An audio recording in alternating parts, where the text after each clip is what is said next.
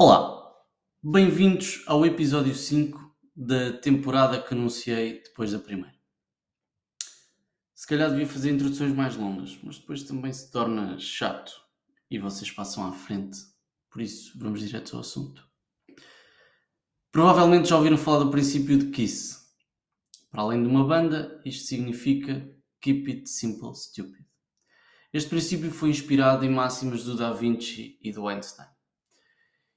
E são capazes também de já ter ouvido falar na frase menos é mais de Ludwig Mies van der Rohe. Acho que é assim que se diz. Faltar às últimas aulas de alemão. Associada uh, ao movimento minimalista. E como tudo o que tem movimento e está associado a alguma modernice costuma ser interessante, é disto que vamos falar. Não quer dizer que este uh, texto seja. Mas bem, continuemos. Para terminar com as referências que podem ser úteis para a reflexão, para a reflexão que se segue, um, Barry Schwartz uh, foi o tipo que escreveu O Paradoxo da Escolha. Parece que este é mais chato, não é? Pois bem, esta semana deparei-me com uma série de situações que me obrigaram a tomar decisões e outras em que a decisão não era diretamente minha ou, ou não era mesmo minha. E quais foram as mais difíceis de tomar? Perguntou ao ouvinte, fingindo-se interessado na minha vidinha. Aquelas com mais opções de resolução. Pois parece que o Barry tem razão. E porquê? Pergunta novamente o ouvinte. Porque há demasiadas variáveis que tornam tudo demasiado complexo. O esforço que a nossa mente preguiçosa tem que fazer é gigante. E agora não me diga que não tem uma mente preguiçosa. Imaginemos o seguinte cenário. Chegou a casa depois de um dia de trabalho chato, mas em que até nem fez grande coisa. Senta-se no sofá, aborrecido, suspira, ou bufa, como se diz no calão, e de repente dá-lhe uma vontade enorme de beber um whisky, um copo de vinho, uma água das pedras, qualquer coisa que goste. Prefere levantar-se e ir servir-se ou que a sua esposa, marido, filho, mãe, pai, etc., uh, lhe traga a bebida que tanto deseja depois do alívio que é sentar-se no sofá. Agora pode dizer que era só por estar de rastro e que preferia que lhe trouxessem a bebida. Mas imagina outro cenário.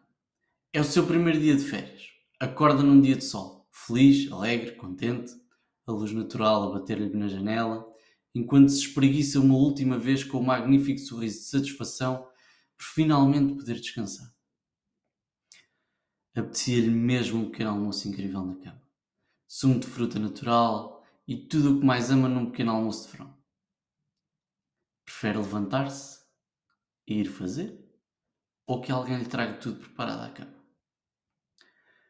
Se respondeu ao lado do que eu esperava, parabéns, tem uma mente atlética e eu é que sou o Zé Preguiças. Mas voltando às escolhas.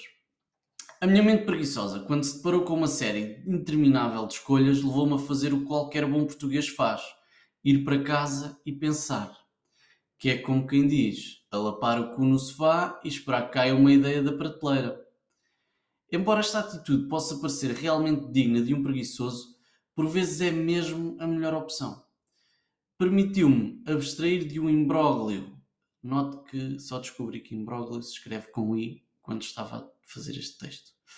Permitiu-me abstrair de um imbróglio de informação que me vomitaram e tomar uma posição objetiva, ou mais objetiva que a anterior. No momento de compra, passamos pelo mesmo processo de análise, mas na maioria das vezes mais rápido. Se tivermos produtos tipo lâmpadas ou sumos, a escolha é relativamente simples e deixa-nos satisfeitos. Por outro lado, comprar pastas de dentes ou gel de banho, ainda que da mesma marca, já é uma enorme dor de cabeça é que nem sequer lhe sei dizer o tipo de gel de banho que uso ou pasta de dentes. Sei as marcas, já não é mau. Como estamos na onda das imaginações, imagina o seguinte: vai mudar de cidade para outra cidade e prefere escolher entre duas ou 700. Calhar duas. Para chegar à escolha de duas, provavelmente fez, consciente ou não, a desconstrução de todas as outras variáveis de uma forma simples. Ao invés de avançar diretamente para uma escolha de entre as 700 cidades onde pode viver em vários continentes, pode ter começado por escolher entre os seis continentes. Aquele que tem um clima que mais lhe agrada, aquele que tem um custo de vida mais favorável nos seus termos, e por aí em diante até chegar a Lisboa ou Porto, centro, centro ao redor. A ideia de transformar escolhas intermináveis em escolhas bilaterais parece ser tão aliviante como a sensação do sofá ao final de um dia exaustivo no trabalho que provavelmente não gosta. Portanto, Kiss, Less is More e o paradoxo da escolha têm, a meu ver, uma ligação bastante simples. Tudo se resume à preguiça. E pronto, estamos conversados. Se discordar, o problema é seu, eu também não disse que tinha razão, e é isto. Aquele abraço.